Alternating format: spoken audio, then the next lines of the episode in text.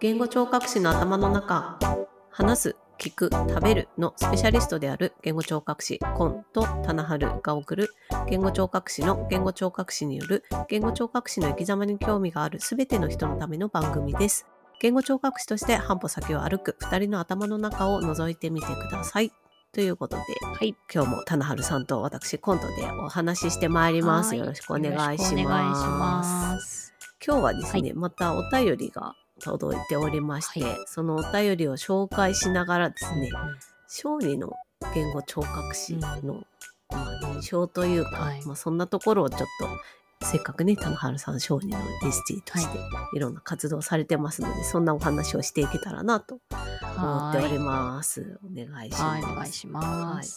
お便りの紹介お願いしてもいいですか、わかりました。ラジオネームが、匿名ママさんからです。ありがとうございます。ありがとうございまおす。住まいの地域が都道東京都ということで、ね、私と近いですね。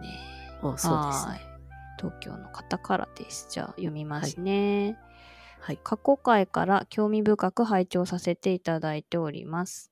私自身は言語聴覚士でも何でもないただのお母ちゃんです。長男の発語がとても遅く、幼稚園の間 ST さんに月1回お世話になりました。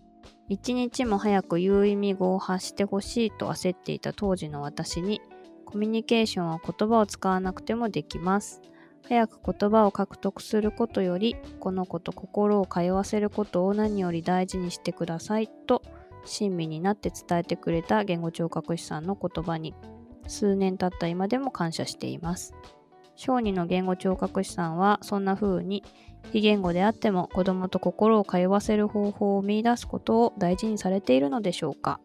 いつかそのような小児分野のお話も伺ってみたいです。これからも楽しみに聞かせていただきます。長文失礼いたしましたとのことです。ありがとうございます。ありがとうございます。とても素敵なエピソードをシェアしてくださって、大変嬉しいですね。本当ですね。うん。あの、なかなかね、あの、訓練とか受けられている保護者の方うん、のそういう感想って後から聞くことがないので、うんうんそうなんねこうやってお寄せいただいて嬉しいです。うんうんありがとうございます。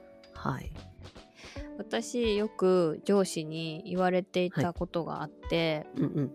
まあそれは小児も成人も関係ないことかもしれないんですけど、はい。言語聴覚士とリハビリをしてきたことっていうことがその患者さんだったりとか、お子さんにとって記憶に残らない方がいいって。こう忘れちゃうぐらい、うん。もう元の日常に戻ったりとか生活が送れるようになることこそが大事っていう風に言われてたんですよね。なるほど。うん。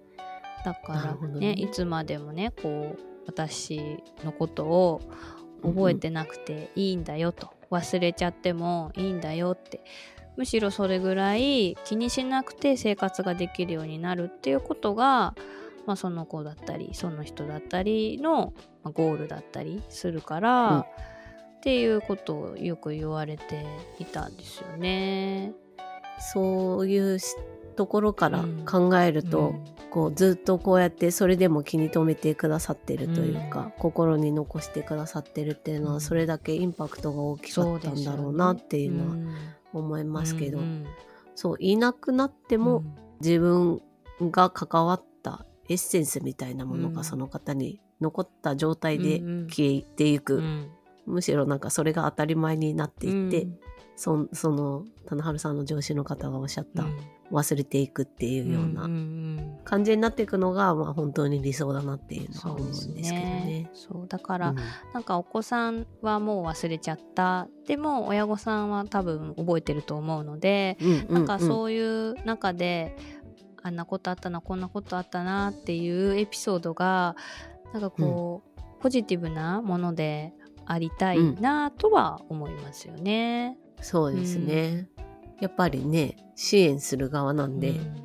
いい結果うにん。なってほしい、そうですね。できるだけうんうん。いあらゆる方向でね、っていうのは思いますしね、しなんかやっぱりななんて言うんだろう。人の記憶っうん。てすごく最終的にはおぼろげになっていくじゃないですか。うん確かに。いいか悪いかでしか残んないと思うんですよ 結局は。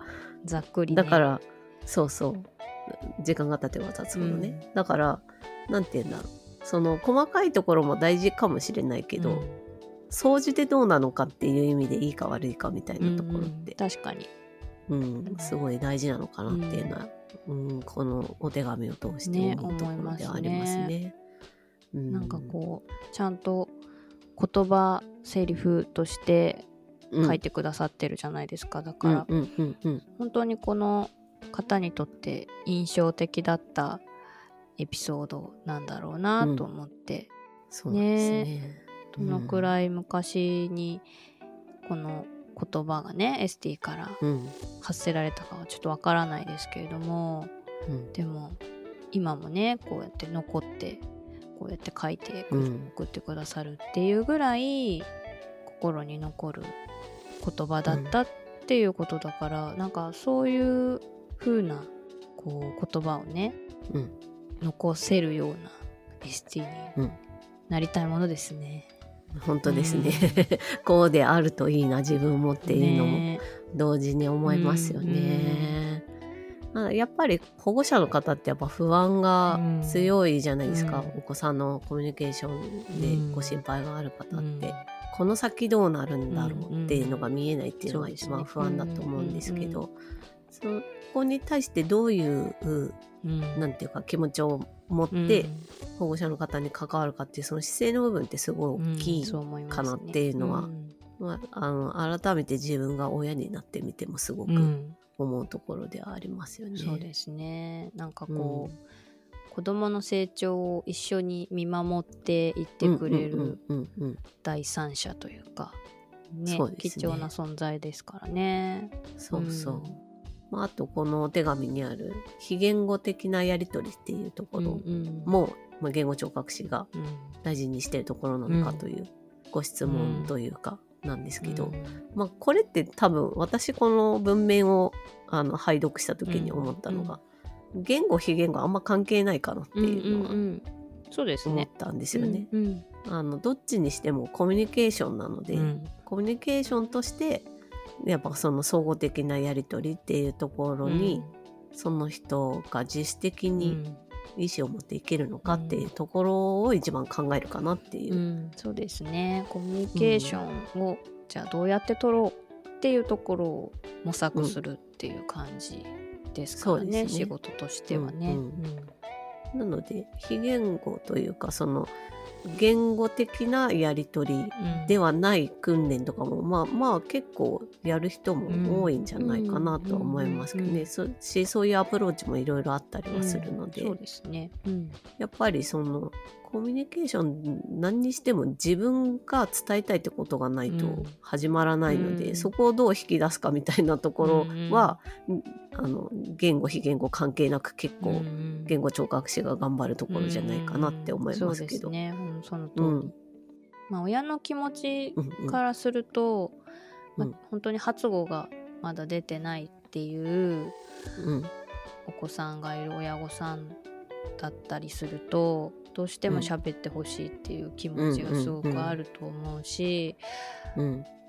うんもちろんその言葉が出てないからコミュニケーションが取れませんっていうことでもなくて例えばううんーんなんか身振りがあったりとかねうんアイコンタクトがあったりとか、うん。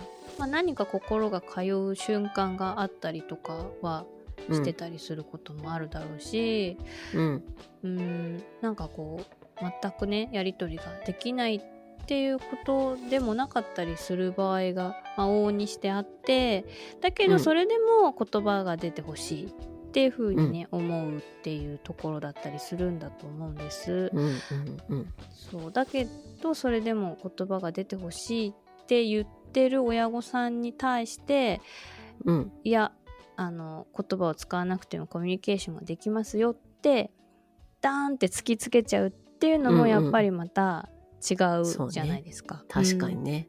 だからそこはあのその言葉を発するもちろんそういうふうに思ってるんだけどうんうんどういうタイミングでとかどういう関係性でとか、考えて伝えるっていうことがすごく大事だよなっていうふうには日頃思いますね。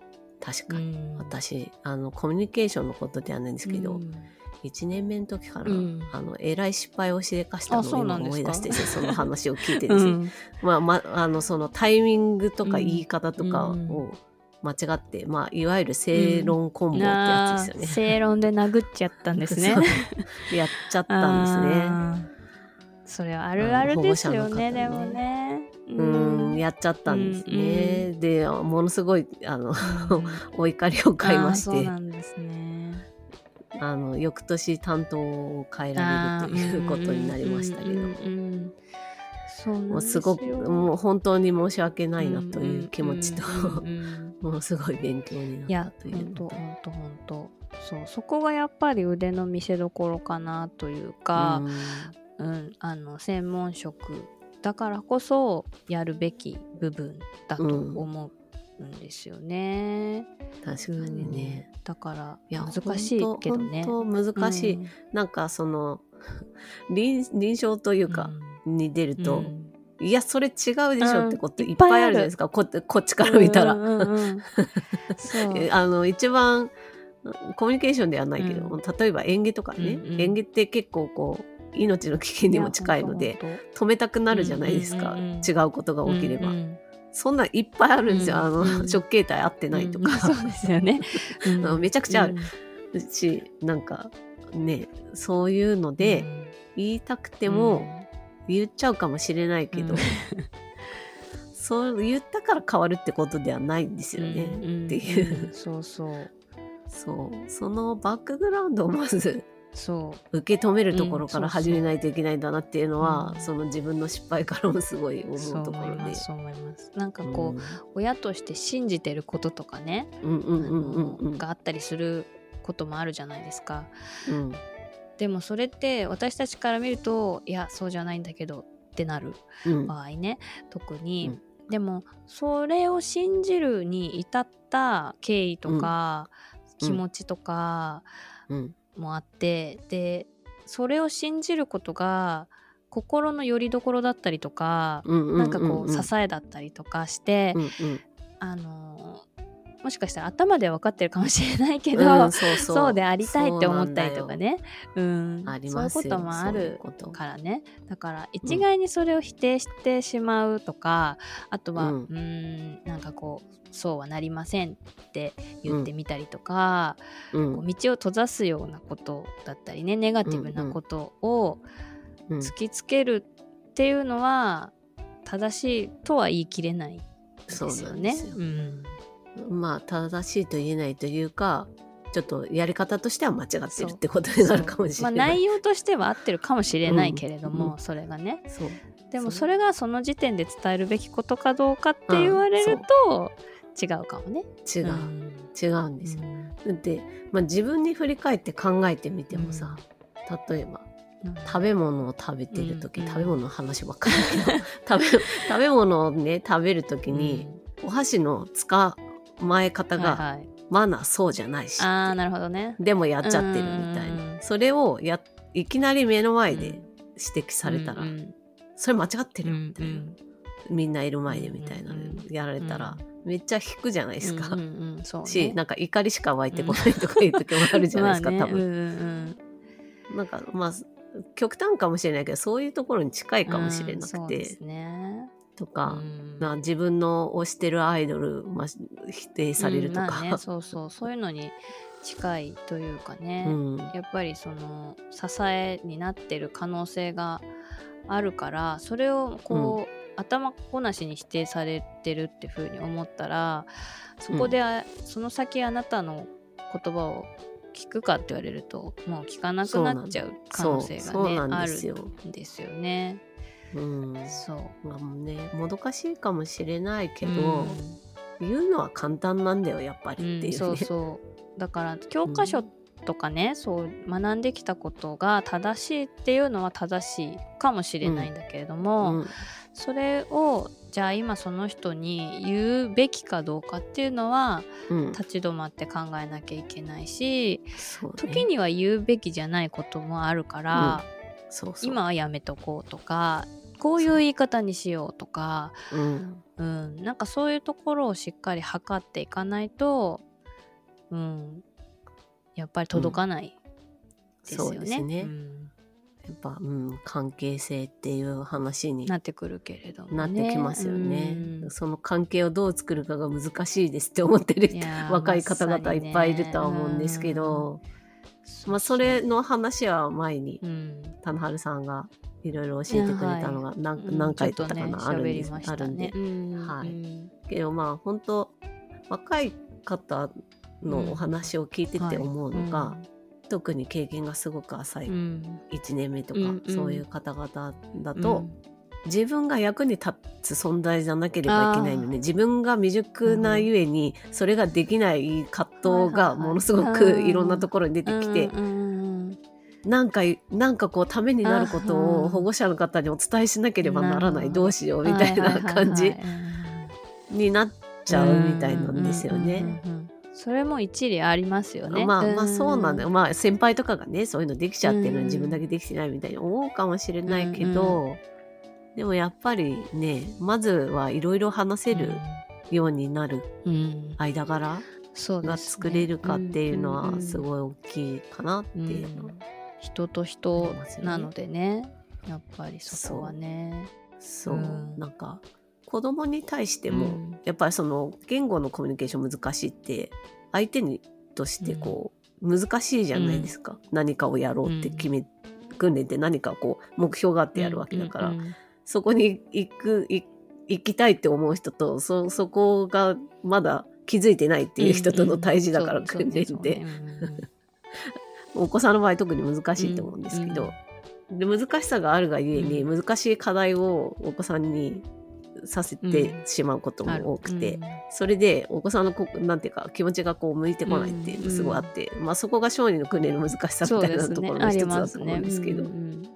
まずやっぱこうお子さんに対しても自分が心開かなんかこう何かを提供しなきゃみたいな、うんうんうんうん。いいことしなきゃっていうのも、うん。まあ大事なんだけどその前になんかこう心を開くっていうか、んんうんそういうところも大事なのかなっていうのを思ったりするんですよね。そうですね。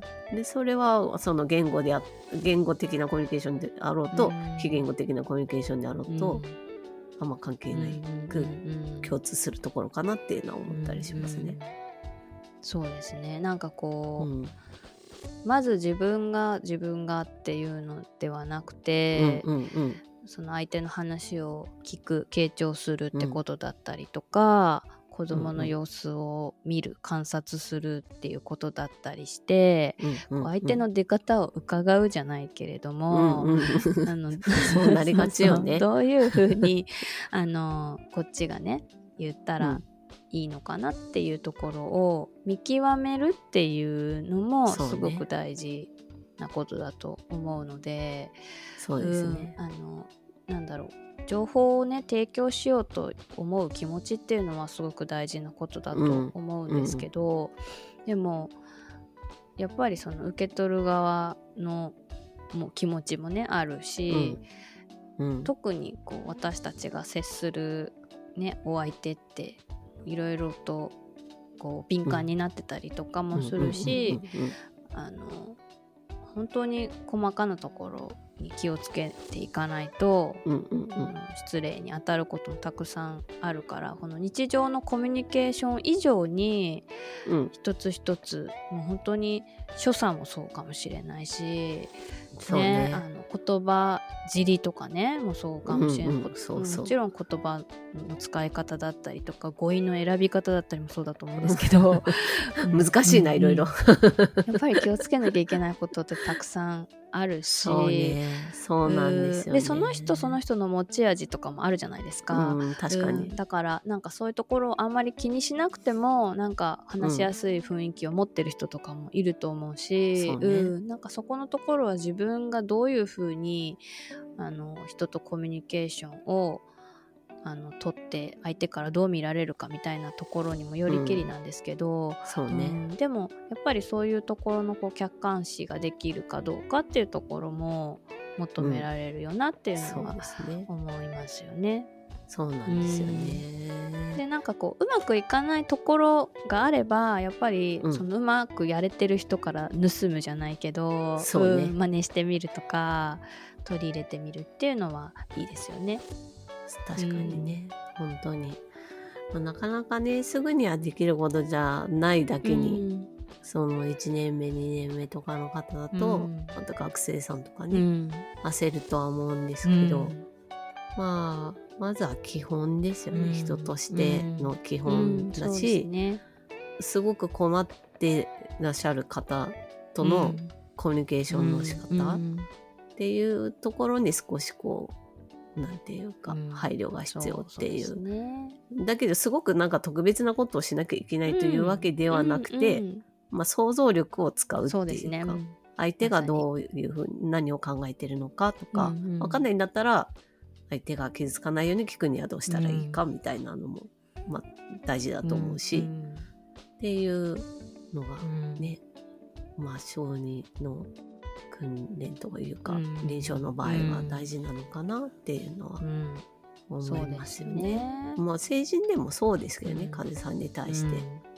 常にここのなんか私とかだと、うん。特にすごくご高齢な方とかうんだったら、うんうんいやどういう人生歩んできたのかなっていうのはいつも思ってて、うんうん。なんかねそういうあの過去の情報とかもうん調べたりとかして、ね。ああなるほどって思いながら、うんこの人若い時こうだったのかなとか、うんうんうんこういう家族がいたのかなとか、うんうんうんうんって思思ったらちょっと関わり方変わるのかなって思ったりね。うんうんしますよね。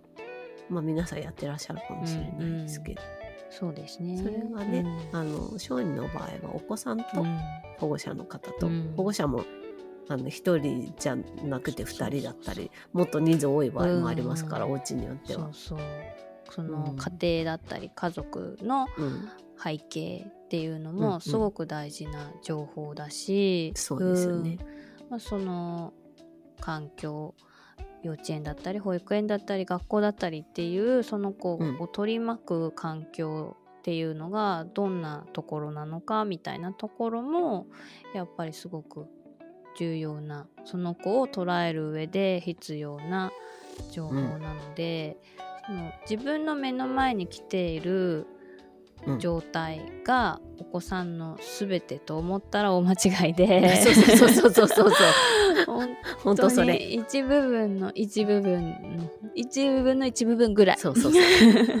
逆に言ったら私たちもそうじゃん。うん。そこで出してる自分が自分全部じゃない、うん。じゃない。100%じゃないうんから、そうそう。それはお互い様だと本当に思う。んですよそうですお子さんの場合特にあの自分で来たくて来てるわけじゃないそんで。うそうそうそう。それはうわー嫌だーって言って、言って何もできませんみうん。たいな、でもその人ずっと一日中そうなわけじゃないからみたいな。そうそうそう。本当にそう。で、まあ、その検査だったりね訓練、うん。練習だったりとかっていううん。場面で見えるそのお子さん像っていうのも、うん。本当にその日その時間その場面、うん。そのコンディションうんを切り取ったものでしかなくて、まあ、そこの情報から私たちがあの一生懸命拾ってねあのアセスメントをしたりとか、ね、プログラムを立てたりとかうんするわけなんですけど、うんうん。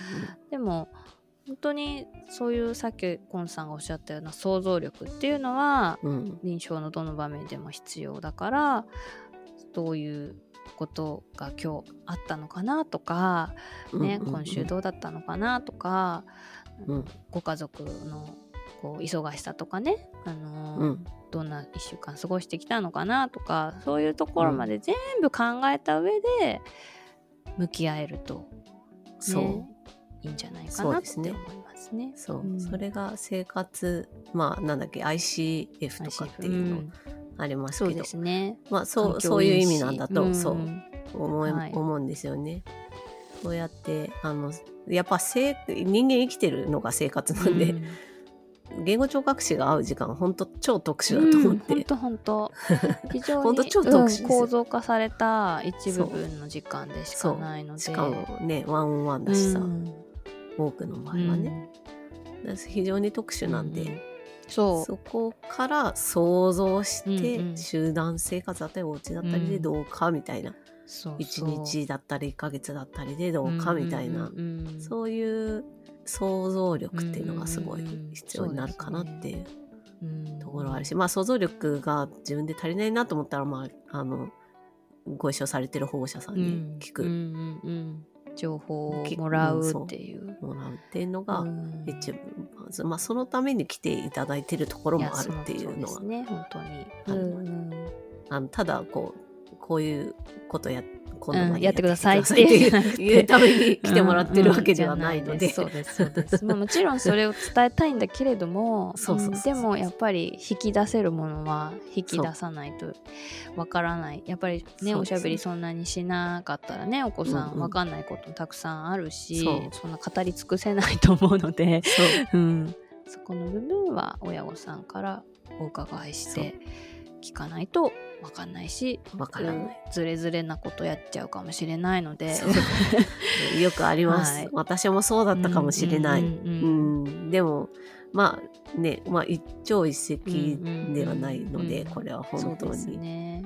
ちょっとずつちょっとずつっていうところで、うんだからなんかすこう自分じゃできない先輩どうしてんだろうみたいななんか他の人どうしてんだろうみたいなとこ聞きたかったら、そういうところをもうちょっとなんか細かく場面想定して質問してみると、まあ、自分で使えるものが、情報がそうですね。他の人からやられるっていうことはあるかもしれないので、うんああとやっぱりすごく大事なこと視点として、そのはい。自分自身も刺激の一つであるっていう考え方確かに。大事です。いや本当にうん。そうですよ。そうそう。自分とその人が対峙した時にうん。生まれるやり取りだったりとか空間っていうのは別の人とその子が対峙した時に生まれるものとは違うのでそうそうそうなんだよ、それ。だからそこでうまくいったことが他でうまくいかないとかその逆もしかりですけど、そんな本当だよことは当たり前のことなので、うん。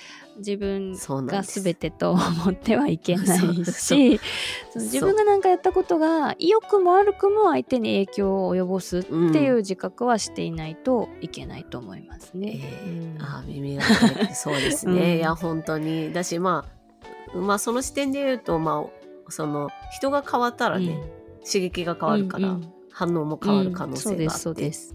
だからお母さんができていることを自分ができないとか、うん。自分ができていることはお母さんできないとか、うんそんなん全然普通なんで、とかそのその日はできたのに次の日できないとか、あの翌週来た時にうん訓練に来た時にできないとか、うんまあ、全然普通なんで、うんうんはい、そうそれはねその刺激がそのうん。とタイミングその一つでしかなくて、うんそうそうですそうです。変われば変わるっていう。環境めちゃくちゃ大きいので、うんお子さんはね。うんそう。だからこそ自分がどんな刺激であるかっていうこととか、どういう存在なのかっていうこと、で相手をどう変えてしまうのかっていうことにはうんうんうんうん。自覚的でないといけないですよね。そうですね。まあ、あのだからすごくあのコアゴアややりなさいということではない話ではな。なく、うん。うん、まあその刺激の因子の一つであうんそうるということは理解しておいて、だからなんかこう、まあ、今日はこうすごいテンション高めで行ったけど、翌週訓練に来た時はちょっとロートンで行ってみたいな、そんなずっと変えると子供もあのびっくりしちゃうので、うんうん。お子さん。だからこう一定のトーンでいけば、うんうん。まあ、刺激としては安定してくるっていうんうんううん。捉え方もできるだろうし、うんうん。まあそれは保護者の方にとっても同じことが言えうんますよね。ねうんまあ相手に合わせていくっていうのもうんうん。手かもしれないし、うん。そうね。調刺激の調整をするっていうのもあのテクニックの一つだとも思いますね。そうですね。うん考えることいっぱいあって大変だな。うん。大変だな。いや、だけど、うん。それだけやりがいがあるということでもあるので、強引かな。えまあそのコミュニケーションをっていうふうに言うのであればやっぱりその自分がどういうコミュニケーションスタイルを取るのかっていうところとかも、あのなんだろう。全然考えてませんっていうのじゃちょっと困るからやっぱり自分はどんなコミュニケーションスタイルを取る人なんだなとかっていうところには意識を向けておきたいなっていうふうには思うし、うんうんあのそういうふうな思いでねやっていくっていうことがやっぱり親御さんだったりお子さんだったりにあのポジティブな影響をね与えてくれるかなっていうふうには思うので何にも考えないよりかはやっぱり考えた方がいいよなって。そういうことですうん。はい。まあ、いっぱいいろんなことを言ったかもしれませんけれども。まあ、何かの参考になればと思いますし、あの、最初のお便りのご質問、ご質問というのかな、これは。うん。非非言語のコミュニケーションについても、うん。えあの言語聴覚士が大切にしてるかということが、質問であれば、はい、うん。大変そこも大事だと思っておりますうんということで、はい、今日のお話はこの辺にしようかなとはい思います。はい。言語聴覚士の頭の中は各週の水曜日夕方5時に配信しております。Spotify、Apple Podcast、Amazon Music などでお聞きいただけますと幸いです。少し遅れて YouTube でも配信しております。こちらは棚春さんが作っているサムネイルもついてますので、合わせてお楽しみいただければと思います。今日いただきましたようにお便り絶賛大募集中でございます。概要欄に、えーリンクが貼っております。Google フォームのリンクから匿名でもこのようにね、お便りいただけますので、どうぞお気軽にお便りですとかコメント、質問などいただけますと大変励みになります。もしご住所、あの、渡してもいいよっていう方が いればですね、ステッカーをお渡ししますので、ステッカー欲しい方は、あの、お名前とご住所を質問フォームの方に書いていただけましたら、えーお送りしますので、その旨ご記載ください。